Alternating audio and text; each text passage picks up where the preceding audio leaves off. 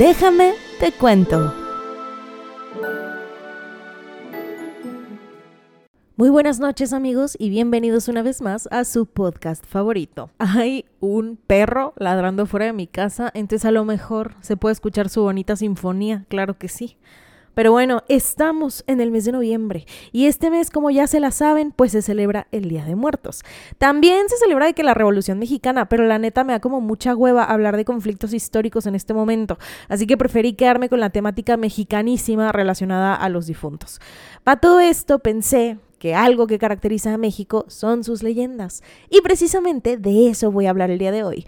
No voy a abarcar de que la que ya todos sabemos, ¿no? La de la llorona, porque planeo hacer un capítulo en específico de esta señora que se la pasa como Victoria Rufo en cada novela, chille y chille.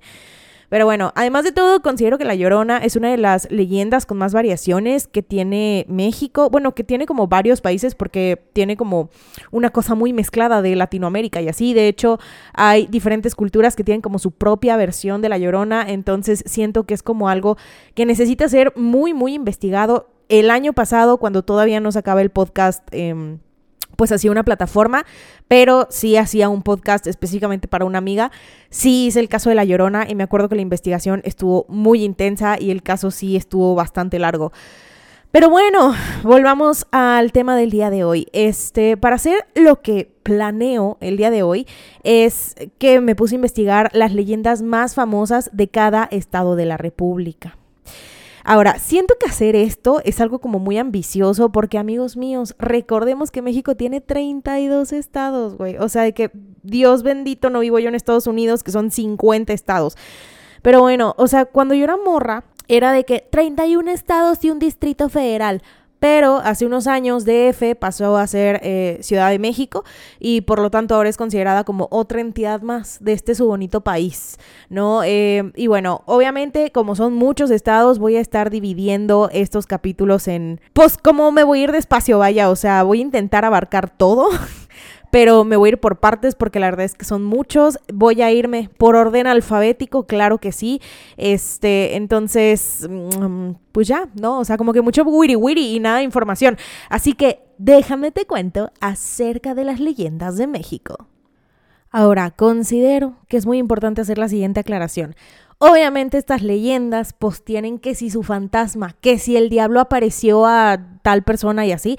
Entonces, si a ustedes no les gustan esta clase de temas paranormales o de que las apariciones o cosas del estilo, les recomiendo que mejor no escuchen estos capítulos que voy a sacar, porque la mayoría de ellos involucra cosas muy místicas y especiales.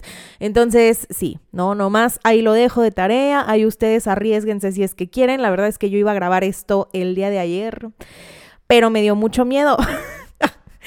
Porque, o sea, amigos, es que yo ya llevaba como dos horas de estar leyendo puro, puro espanto. Y entonces sí fue como de que mm, sería mejor, ¿verdad? Si no lo hago cuando esté yo tan asustada. Porque tengo que leerlo en voz alta y sí me da un poco de cosilla. Entonces, obviamente, con todo esto y con estos relatos, no estoy invocando a ningún ser espectral a que venga a visitarme, ¿ok? Estamos muy en paz, estamos muy tranquilos y así nos queremos quedar. Así que sí, ¿no? De que me protejo, me protejo, me protejo. Pero bueno, vamos a empezar con el primer estado. Aguas calientes. El fantasma del Jardín de San Marcos. Durante el año 1851, el señor Mario Camino creó una de las ferias más importantes, la Feria de San Marcos en Aguascalientes. Invitó a personas importantes de Guadalajara para una exposición de minería, agricultura y artes. A esta feria también asistió Felipe Rey González. Con una pequeña tienda que había establecido de abarrotes y otros productos, este hombre vivía del lado norte del Jardín de San Marcos. Al finalizar la novedosa feria, Felipe consiguió unas buenas ganancias con un total de casi 8 mil pesos. Ahora, a lo mejor ustedes dirán, chica, 8 mil pesos, pues no es mucho. Para mí es un chingo, ¿no? Pero pues a lo mejor para la gente no es, no sé, no sé cuál sea tu posición socioeconómica, amigo mío, pero pues para mí es mucho dinero. Obviamente en ese momento era muchísimo, de que muchísimo dinero, ¿no? Entonces pongámonos en el contexto de que era un gran tesoro ese, eh, tener esa cantidad. Así que em, esos 8 mil pesos se fueron directamente hacia sus ahorros. En aquellos tiempos, las personas solían guardar todo su dinero debajo del colchón, pero los ladrones ya sabían este famoso escondite. Así que Felipe juntó su dinero dentro de una olla de barro, eh, también agarró como todas las joyas que poseía su familia, etcétera, etcétera, y lo enterró en el jardín justo debajo de un fresno, ¿no? O sea, él dijo, ¿van a comer quién? Yo no conozco eso, así que mejor lo voy a enterrar abajo de este árbol que se ve muy seguro. Después de unos días, el hombre tomó la costumbre de pasear cerca de su tesoro cada tarde. Cuando tenía que reunirse con sus amigos, no quitaba la vista del fresno en donde había sembrado su dinero. Antes de irse a dormir, también daba un pequeño paseo por el patio. Quería asegurarse de que su tesoro estuviera siempre resguardado. En una ocasión sus amigos comenzaron una fuerte pelea y uno de ellos sacó una pistola y mató al otro. Cuando la policía llegó, detuvo a Felipe y se lo llevó preso. Él, en la cárcel, enfermó gravemente, así que le pidió a la Virgen su libertad a cambio de una gran celebración con misa y fiesta y música y de que mole, ¿ok? Entonces, tras nueve días, Felipe salió de la cárcel, pero su enfermedad no se detuvo y al poco tiempo murió. Muchos vecinos aseguran que su espíritu se aparece cada día por las tardes paseando en el jardín de San Marcos. Puede hablar con las personas que pasean ahí, pero su alma se mantiene resguardando su tesoro. Ahora, cabe aclarar que yo he tenido la oportunidad, gracias al universo, de ir a varios estados del país. Obviamente, Aguascalientes se encuentra entre los que ya he visitado y todavía me faltan contados, pero me faltan. Y mi plan, honestamente, es terminar de recorrer todos antes de los 30 años y pos Todavía tenemos tiempo, todavía tenemos tiempo, ¿verdad? Pero bueno, algo curioso de lo que me di cuenta en Aguascalientes es que, o sea, lo que yo conozco como jardín, que tipo, pues ya saben, como que tiene mucha naturaleza en todas partes y que es puro pastizal y así, ellos lo conocen como parque y los parques que yo ubico con su banquita y de que la señora que vende esquites y así, ellos lo ubican como jardines. Entonces, si ustedes están imaginando como un gran lugar con mucho pasto y muchos árboles, o sea, sí tiene pasto y árboles, pero en realidad es un para mí un parque cualquiera. No sé por qué, pero bueno, este, en fin, Aguascalientes es un estado en el cual todavía se celebra mucho eh, la fiesta taurina y las peleas de gallos. Obviamente la canción de pelea de gallos, por si no la han escuchado, es de ahí de Aguascalientes. Es un, la verdad es que es un lugar muy, muy bonito. Obviamente la festividad más importante es la Feria de San Marcos, que ahorita yo siento que ya nomás es pura embriagadera, pero bueno, eh, dentro del recorrido nos llevaron a Real de Asientos, que para todo esto descubrí ahí que Aguascalientes, o sea, yo no sabía que Aguascalientes era tan chiquito, porque Aguascalientes solamente tiene 11 municipios y me los aprendí. Me los aprendí, chicos. O sea, lo cual de hecho se me hace como sorprendente porque tan solo mi estado, que es Veracruz, tiene 212.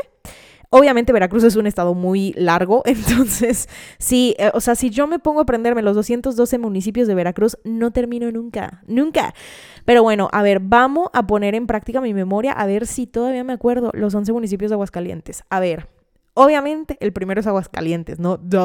El segundo... Ay, Dios mío.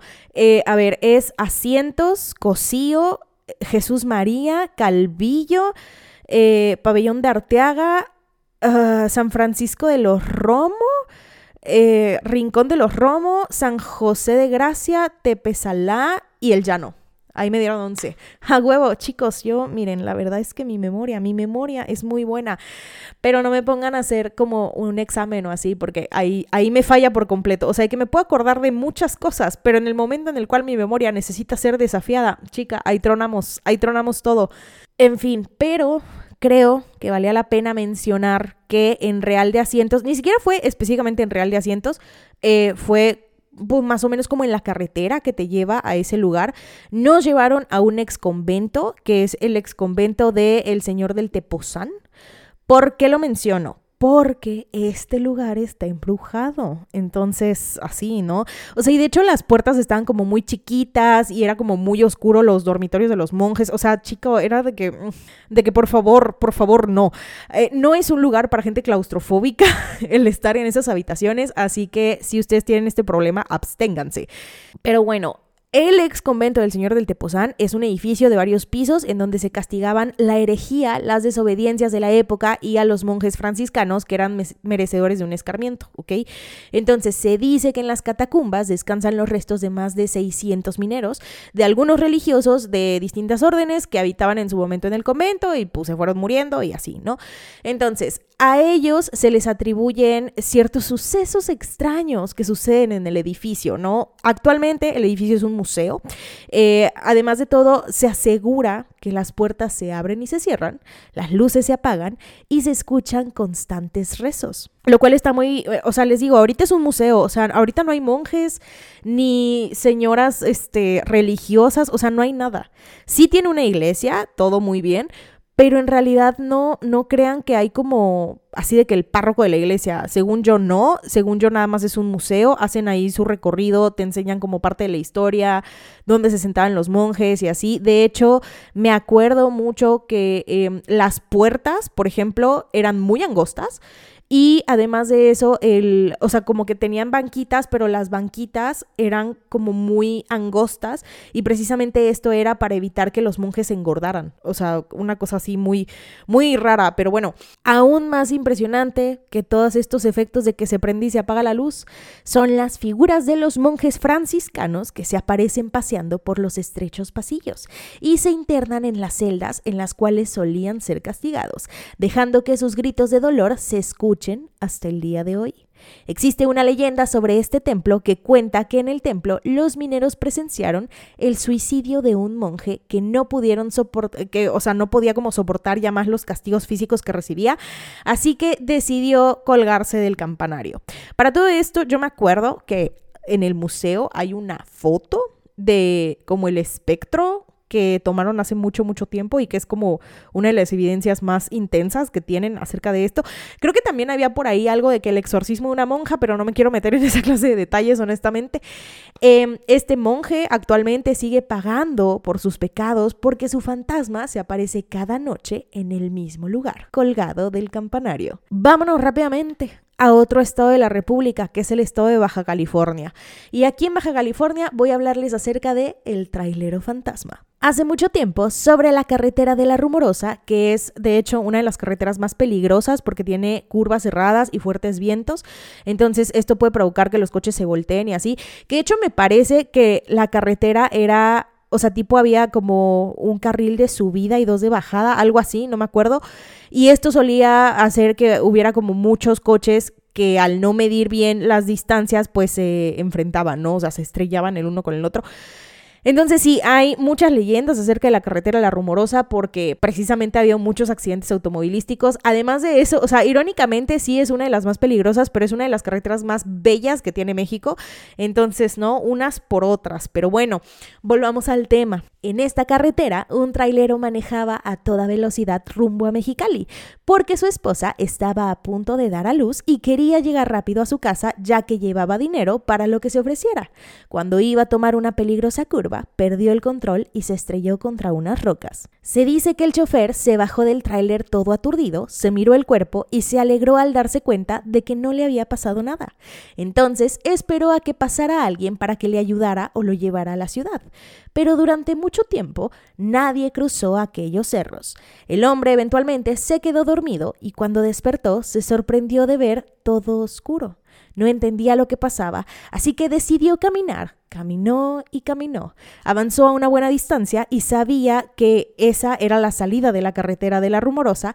Sin embargo, cuando se dio cuenta, se encontró en el mismo lugar del accidente. A los tres días hallaron el camión, pero no al conductor. De él no se supo absolutamente nada, hasta que en una ocasión, años más tarde, un muchacho manejaba un tráiler y se detuvo porque un hombre le hizo señas. Amigo, me llamo Francisco Vázquez, necesito con urgencia que mi mujer reciba un dinero porque va a tener un niño. Yo no puedo ir, mi tráiler se descompuso, pero no lo puedo dejar aquí. Sí, señor, con gusto se lo llevaré. Solo dígame en dónde vive su señora. El hombre le entregó un papel en el cual anotó la dirección y el nombre de su esposa. Al despedirse, el joven sintió que un escalofrío le recorría la espalda, pues al darle la mano, el señor estaba tan frío como un muerto. El muchacho no le dio importancia, subió a su tráiler y se encaminó a la ciudad de Mexicali. Al día siguiente fue a buscar a la señora, pero no la encontró. Alguien le dijo que ya no vivía ahí desde hacía tiempo. Sin darse por vencido, preguntó en varios lugares, hasta que, por las señas del papel, una anciana le indicó por dónde vivía. Al llegar, dio unos golpes en la puerta y esperó a que le abrieran. Dígame, joven, preguntó la señora. Perdone, ¿aquí vive la esposa del señor Francisco Vázquez? Soy yo, contestó ella. ¿Qué se le ofrece? Ayer en la carretera su esposo me pidió que le trajera este dinero, porque se le descompuso el tráiler. No puede ser, lo interrumpió la señora tapándose la boca. Mi marido murió hace cinco años. Al muchacho le temblaron las piernas y le dejó el dinero a la señora que se puso a llorar. Eventualmente se fue a su casa todo asustado. Cuando llegó apenas había cerrado la puerta cuando descubrió frente a él el trailero de la carretera. Brincó espantado porque sentía que una fuerza extraña lo invadía. Gracias, amigo, le dijo el muerto con voz cavernosa, mientras desaparecía. El joven podía escuchar los latidos de su corazón y tardó un buen rato en recuperarse de la impresión. Tiempo después, al platicar con unos amigos, se enteró de que el trailero ya se les había parecido a otros hombres. Estos mismos no habían cumplido con el encargo del muerto, y por eso se les fue secando el cuerpo hasta quedar como esqueletos. Baja California Sur. El niño que enseña los dientes. Quiero narrarles algunos hechos ocurridos en la ciudad de La Paz, acontecimientos que muchos desconocen y que otros tantos olvidan. El primer relato lo dio don Hipólito Scopinici, de profesión zapatero, quien tenía su negocio en la esquina de la calle 16 de septiembre y Altamirano, y vivía en la zona de Reforma y Valentín Gómez Farías, en esa precisa área en donde se registraron las presuntas apariciones de lo que se cree como una entidad maligna que adoptaba la forma de un niño. Una noche que don Hipólito regresaba a su casa después de un largo día de trabajo, se encontró muy cerca de él con un niño el cual le pedía una moneda solo con señas, sin pronunciar una sola palabra. Don Hipólito le dio la moneda solicitada por el menor. Fue entonces que el niño, en señal de agradecimiento, le mostró su macabra sonrisa, enseñando sus grandes dientes con todo y la encía. Días después del caso del zapatero, un sargento de la policía municipal se encaminaba al antiguo edificio del Sobarzo hacia el sur de la ciudad, cuando en la esquina de Reforma y Altamirano, con poca claridad de la noche, vio acercarse la figura de un niño muy pequeño, de escaso metro de estatura. El policía, conocedor de lo que ya se decía, porque en esos momentos el rumor se había esparcido por toda la ciudad, se preparó para hacerle frente a este pequeño monstruo. Entonces, Después de solicitarle a señas que le diera una moneda, tal y como contaba la historia y como le había sucedido a don Hipólito, el pequeño mostró sus horribles dientes, una sonrisa completamente cadavérica a la gente de la policía. Aquel hombre, conocedor de la historia y prevenido, tomó su fuete y se dispuso a azotar al pequeño de la sonrisa horripilante. De forma sorpresiva, el policía murió al día siguiente de un paro cardíaco. Una mujer de edad avanzada que regresaba del antiguo hospital de Salvatierra, que estaba ubicado en la colonia El Esterito, fue interceptada por aquel niño. Presa del terror, la mujer huyó a toda velocidad por unas calles muy oscuras del barrio. Con tal mala, pero muy mala suerte, una jauría de perros bravos la atacó hasta dejarla herida de gravedad.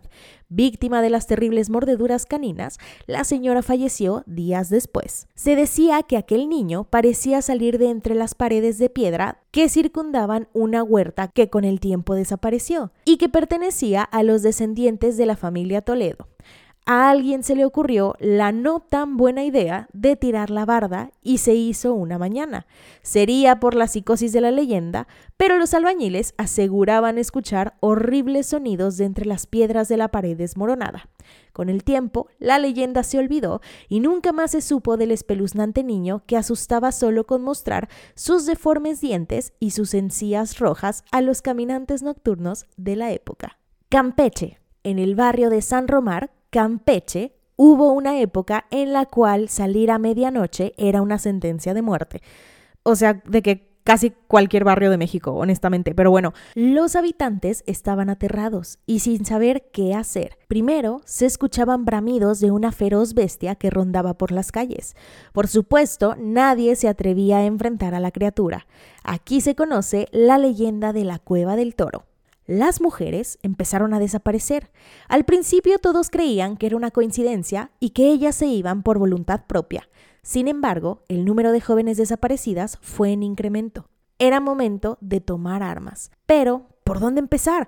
Aparte de los barrios no había nada inusual, nada que indicara el porqué de la desaparición de las muchachas, ni una pista. ¿Y cómo sospechar de los habitantes? De ninguna manera el sacerdote o los comerciantes podrían estar involucrados, hasta que lo supieron. El culpable había estado frente a ellos todo el tiempo. Nadie sabía de dónde era o qué hacía en San Román. Era un hombre tan encantador y hábil con las palabras que no se molestaron en preguntarle. Pero la coincidencia era demasiada. Cada vez que él se encontraba con una mujer en el día, ella desaparecía en la noche, las cortejaba y las convencía de encontrarse en la entrada de la cueva del toro. Después de eso, nadie las volvía a ver ni a saber de ellas, y los bramidos se escuchaban cada vez más fuertes, pues el extranjero no era un hombre normal. De noche se transformaba en un enorme toro y aterrorizaba a quien se le pusiera enfrente pero la gente ya estaba cansada de vivir con miedo. Se armaron de valor para enfrentar a la terrible bestia, y entre todos lograron someterlo y asegurar su victoria. Para esto le arrancan el corazón. El toro cae al suelo, en donde creció un árbol de mamey. Eventualmente, una tormenta se encargó de inundar la cueva del toro. Sin embargo, hay noches en las cuales todavía se escuchan los feroces bramidos. Chiapas. Por las noches, en Tuxtla Gutiérrez, Chiapas, algunas personas refieren haber visto a un hombre muy alto, fornido y con un elegante traje de color negro, botones de oro, enormes botas con espuelas de plata, y si alguien pretende ver su rostro, no podrá hacerlo, porque utiliza un sombrero de color negro que cubre parte de su rostro y espalda. Se cuenta que la apariencia del hombre del sombrerón cambia si se trata de una mujer de ciudad o de una mujer de alguna ranchería. Lo único que no se modifica es su inseparable sombrero. El hombre del sombrerón echa mano de todos sus trucos para enamorar y conseguir que las mujeres lo acompañen o se vayan con él. Por eso se dice que muestra joyas, aretes y collares. Cuando la mujer acepta, este sujeto los lleva a las cuevas distantes y nunca más se vuelve a saber de ellas. En la región se dice que cuando vivía el hombre del sombrerón era un asaltante en los caminos y que murió tras las torturas a las cuales fue sometido pero como nadie lo enterró ni rezó por su alma, vaga por las noches ofreciendo sus riquezas para que las mujeres se vayan con él. Chihuahua, la Pascualita. La Pascualita es un maniquí de la tienda de vestidos de novia llamado La Popular esta se ha convertido en uno de los grandes atractivos del estado de Chihuahua y de la tienda en donde se exhibe. Este hecho ha dado pie a la creación de varias leyendas. Algunas de ellas sostienen que muchos hombres se han quedado tan impresionados por su belleza que se han enamorado hasta perder la cordura. Sin embargo, dentro de lo que se cuenta hay una leyenda que es particularmente triste. En esta se dice que aquel maniquí de porte imponente era la mismísima hija de la señora Esparza. Según cuenta la leyenda, la Pascualita tenía un futuro más que prometedor. Era hermosa, inteligente y de buen corazón. No obstante, la muerte la sorprendió el día que iba a casarse. La Pascualita sufrió de la picadura de un alacrán que le arrebató la vida y sus sueños. Ante aquel panorama tan desolador, la señora Esparza no soportó el dolor por la pérdida y decidió embalsamar a su hija para que de esta manera pudiera verla hasta el final de sus días. Los rumores comenzaron a circular sobre la perturbadora acción y a pesar de eso, hasta la fecha, las habladurías no han confirmado ni desmentido absolutamente nada.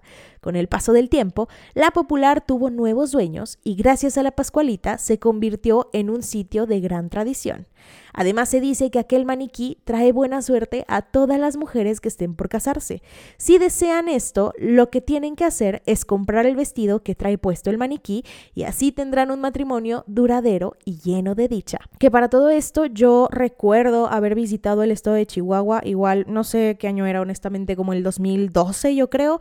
Em, no, como el 2014, porque iba a cumplir mis 15 años, entonces sí ha de haber sido como 2014 más o menos.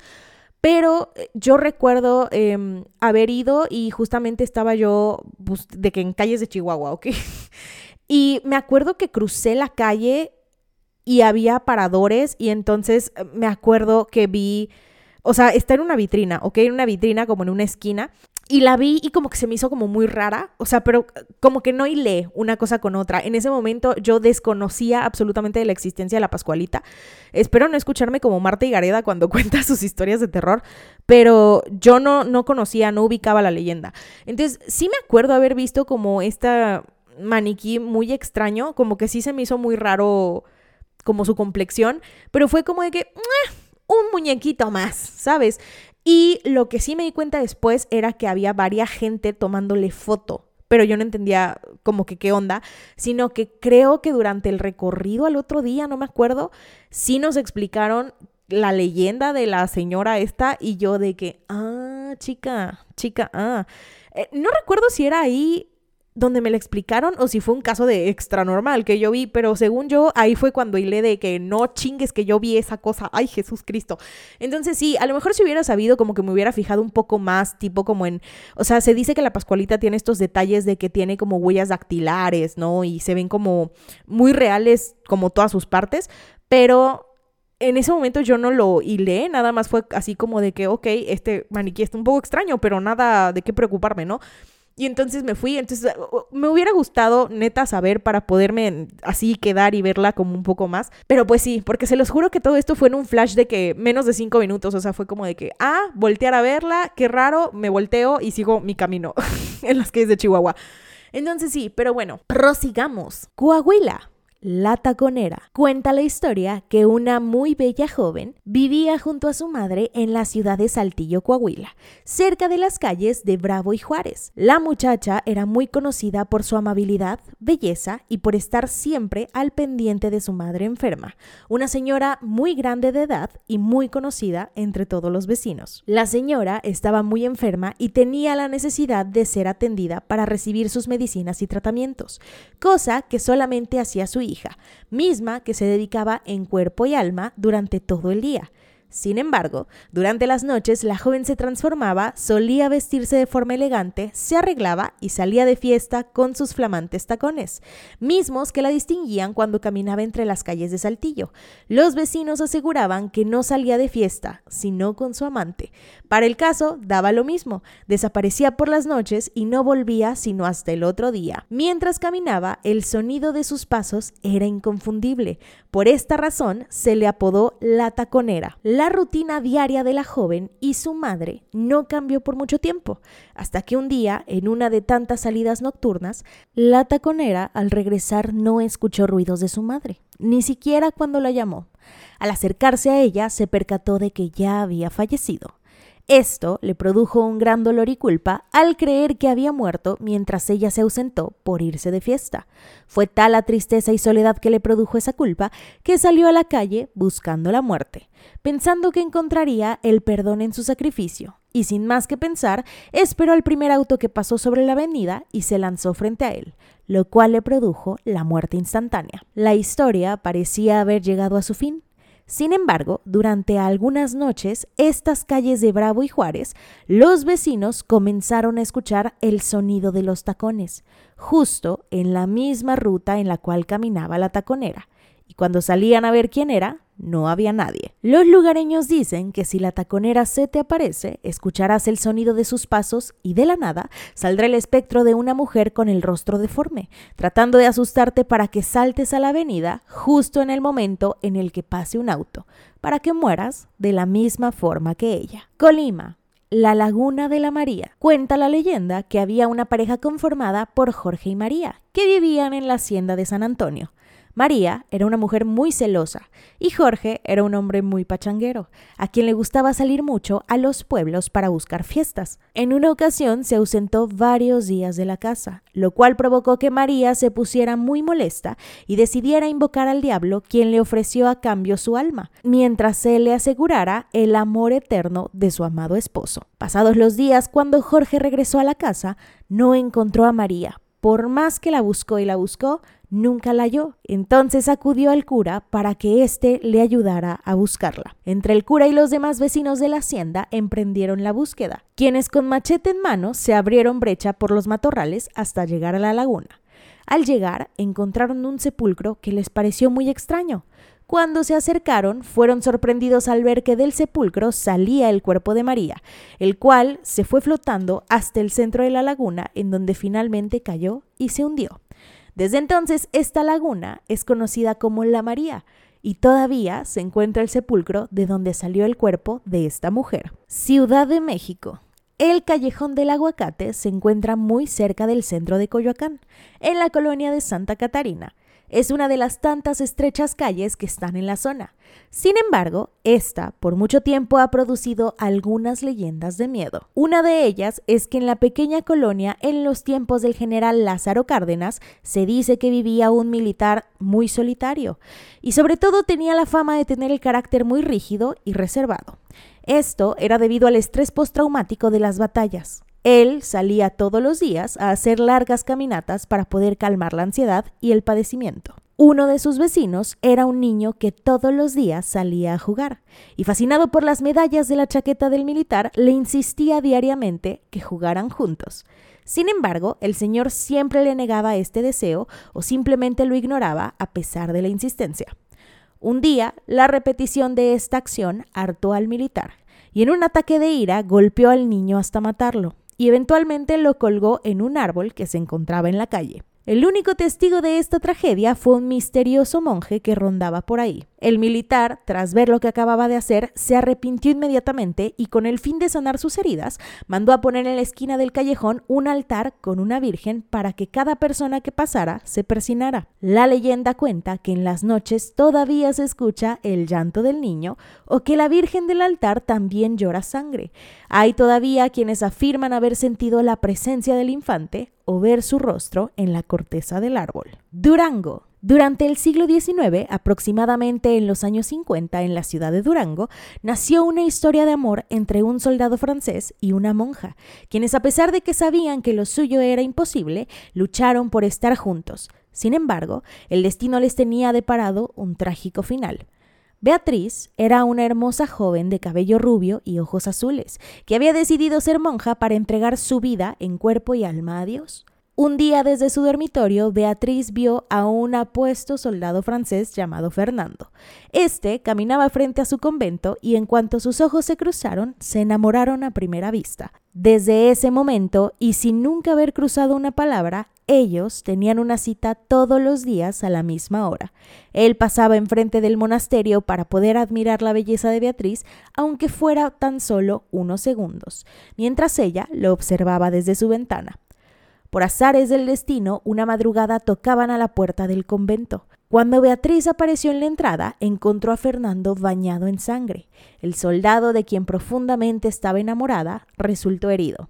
Le dio alojamiento, curó sus heridas, pero temía que si saliera a las calles lo matarían, así que lo escondió en su cuarto por unos días mientras recuperaba sus fuerzas. Durante ese tiempo los enamorados vivieron plenamente el amor, a tal grado que Beatriz estaba dispuesta a dejarlo todo por él.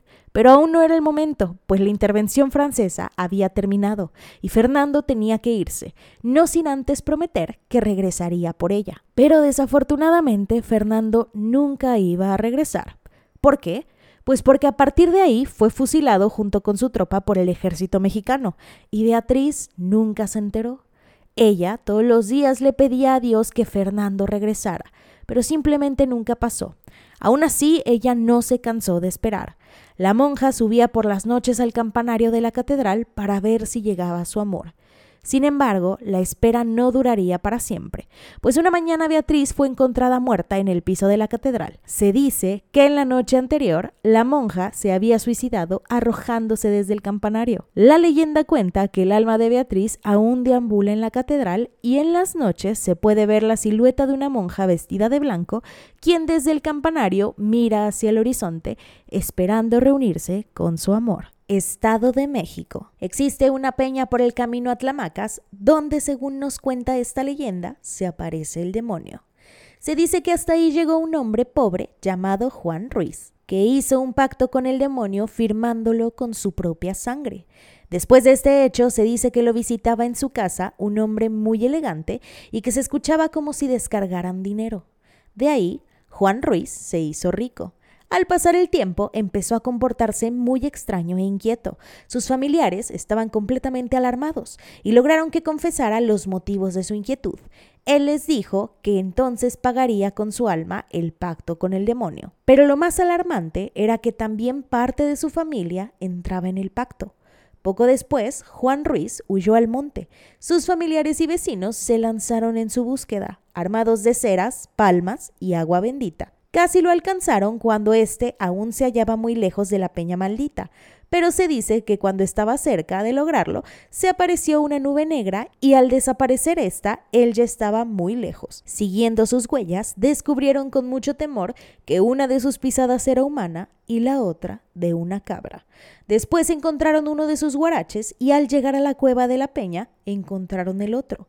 Las pisadas que hallaron eran totalmente de bestia. En la peña, a la entrada de la cueva, había un letrero escrito con sangre que decía Aquí en esta cueva se da de alta Juan Ruiz. La gente regresó al pueblo ya que nada pudieron hacer. Con el paso del tiempo, la familia de Juan Ruiz volvió a quedar muy pobre. Un día en el río de la Verdura, a la altura de la calle Chicotencat, el puente se cayó mientras pasaban por ahí varios niños, de los cuales dos eran de Juan Ruiz. De manera inexplicable, la corriente se llevó únicamente a esos dos niños. Dos cuadras adelante lograron rescatar a uno de ellos y al otro lo rescataron hasta el pueblo vecino en donde se ensancha el río. Nos dice la leyenda que muchos descendientes de Juan Ruiz han muerto de forma trágica. Los lugareños dicen que es debido al pacto que hizo con el demonio. Guanajuato. Carmen era la única hija de un padre celoso, estricto y violento, que la tenía alejada y aislada de la sociedad para que el amor de otro hombre no se la arrebatara de su lado. Pero como toda mujer inteligente, Carmen de vez en cuando se daba sus escapadas. En una de ellas fue que conoció a don Carlos, un humilde minero con el que se veía en una de las tantas iglesias de Guanajuato cerca de su casa. Pero un día fue descubierta por su padre, que sin pensarlo mucho tiempo la encerró y la amenazó con enviarla a un convento, para después poderla casar con un rico y viejo noble español, quien de paso haría un favor al padre, pues éste aumentaría su fortuna. En aquellos tiempos, la mayoría de las doncellas tenían como fiel sirviente a una dama de compañía, así que Carmen le pidió a su dama de compañía que le hiciera llegar una carta a don Carlos en la cual advertía acerca de los planes de su padre. Don Carlos, como todo enamorado, estuvo pensando sobre lo que tenía que hacer. Fue entonces que se dio cuenta que una de las ventanas de la casa de Carmen daba a un angosto callejón. Este era tan estrecho que con tan solo asomarse y estirarse un poco, podía tocar la pared de la casa de enfrente. Así que si él lograba entrar a la casa de enfrente, podría hablar con su amada desde los balcones, y así los dos poder encontrar una solución a su problema. Preguntando y preguntando, averiguó quién era el dueño de la casa y se la compró a precio de oro. Aún así, encerrada y sin que su padre lo supiera, Carmen y don Carlos pasaban largas noches platicando en los balcones, hasta que un día el padre escuchó murmullos en la habitación y cuando entró vio a la pareja reunida dándose un beso. Enfurecido y violento como era, clavó una daga en el pecho de su hija. Ante los hechos, don Carlos enmudeció de espanto y solamente dejó caer las manos de su amada con un tierno beso. Pocos días después, don Carlos, al no poder soportar vivir sin el amor de Carmen, se lanzó desde el tiro principal de la mina La Valenciana. Cuenta la leyenda que el callejón del beso en Guanajuato es digno de ser visitado en pareja. Si aquí acude una pareja y se da un beso justo en el tercer escalón de este callejón, tendrá la felicidad durante siete largos años. Pero quien no lo haga y pase por el lugar tendrá siete años, pero de muy mala suerte. Guerrero. Cuenta la leyenda que todo esto ocurrió en la costa grande de Guerrero. A principios del siglo pasado, una mujer que había juntado sus monedas de oro para ir a visitar al Papa al Vaticano, decidió que ya era momento de emprender el viaje. Como en el lugar donde ella vivía no había ningún tipo de transporte, tenía que caminar por toda la orilla de la playa hasta llegar a Acapulco, que estaba aproximadamente a día y medio de camino. Ella le contó a todo el pueblo que ya había llegado el día de irse. Salió a las 4 de la mañana y era una noche sin luna, así que solamente se guiaba con la espuma del mar y un candil de petróleo. Ya llevaba una hora de camino cuando unos hombres la atacaron, la asesinaron y le robaron su dinero. Es así que ahora, en las noches donde no hay luna, se ve la luz de un candil por la orilla de la playa de la Costa Grande entre Carrizal y Mitla. Es la mujer del candil. Así que cuando anden por esa zona, procuren no caminar por la playa en una noche sin luna. Hidalgo. En el siglo XVI surgió esta leyenda. Había una bella chica en la ciudad que todos los días iba al cerro a caminar y observar a los animales y las plantas. Le encantaba que el viento jugara con su cabello. Una tarde fue al cerro muy preocupada por la pobreza que estaba afectando a su pueblo. Entonces se soltaba a llorar. El viento al verla así la consoló acariciándole el cabello y secando sus lágrimas. Eventualmente, el viento se enamoró de ella. Este ser le encargó a la luna cuidar de la chica. De repente, la tierra escuchó su plática y le hizo una propuesta a la joven, entregarle la bondad de su alma y su belleza para poder ayudar a la gente. Esa noche la mujer murió y cuentan que desde entonces su bondad se traspasó al interior de la tierra y se convirtió en plata. El viento rugió desde que no encontró a la mujer y dicen que sigue haciéndolo, así como arrasa con todo lo que ve a su paso. Por todo esto, se dice que Pachuca tiene una muy bella y luminosa luna y que el viento sopla muy fuerte en algunas temporadas. Esto da sentido del por qué Pachuca es llamado la Bella Airosa. Jalisco. El charro negro. El charro provenía de una humilde familia. Sus padres, aunque lo amaban, nunca pudieron cumplirle sus caprichos. Al charro siempre le gustó ir bien vestido. A veces incluso no comía durante días para poder ahorrarse unos pesos y con lo juntado poder comprar un buen sombrero. Sin embargo, estaba cansado de su inagotable pobreza. Por más que trabajaba, el dinero nunca le alcanzaba y tenía que andar todo el día con las manos llenas de tierra. Tiempo después, murieron sus padres. Al quedar solo, la miseria del charro aumentó considerablemente, por lo que tomó una decisión que cambiaría su vida, invocar al diablo para pedirle riqueza. No se sabe cómo lo consiguió, pero finalmente Lucifer se le apareció. Aquella entidad supo leer los ojos y el espíritu del hombre que lo había llamado, así que de inmediato le ofreció cantidades de dinero que ni siquiera en dos vidas podría gastar. Lo único que le pedía a cambio era su alma. El charro en ese entonces era altivo y valiente, así que la estrella de la mañana no había logrado asustarlo y aceptó. Para los que no sepan, Lucifer significa estrella de la mañana o brillo muy intenso, algo por el estilo, entonces Sí, por ahí, ¿no? Pero bueno, pasó el tiempo y poco a poco la juventud del charro comenzó a despedirse. De repente se dio cuenta de que estaba cansado de gastar sus riquezas en mujeres, apuestas, vino y costosos trajes. A la par la sensación de soledad que le oprimía el pecho apenas lo dejaba respirar. Nadie lo quería por lo que era, sino por las riquezas que poseía. El charro ya se había olvidado de aquel trato que lo maldijo. Por eso, cuando se le apareció el diablo para recordarle la hora del cobro, se asustó como nunca. El terror invadió a nuestro protagonista hasta el último rincón de sus entrañas. Recordó su deuda y por cobardía empezó a ocultarse. Mandó al personal de su hacienda a poner cruces por toda su propiedad y a construir una pequeña capilla.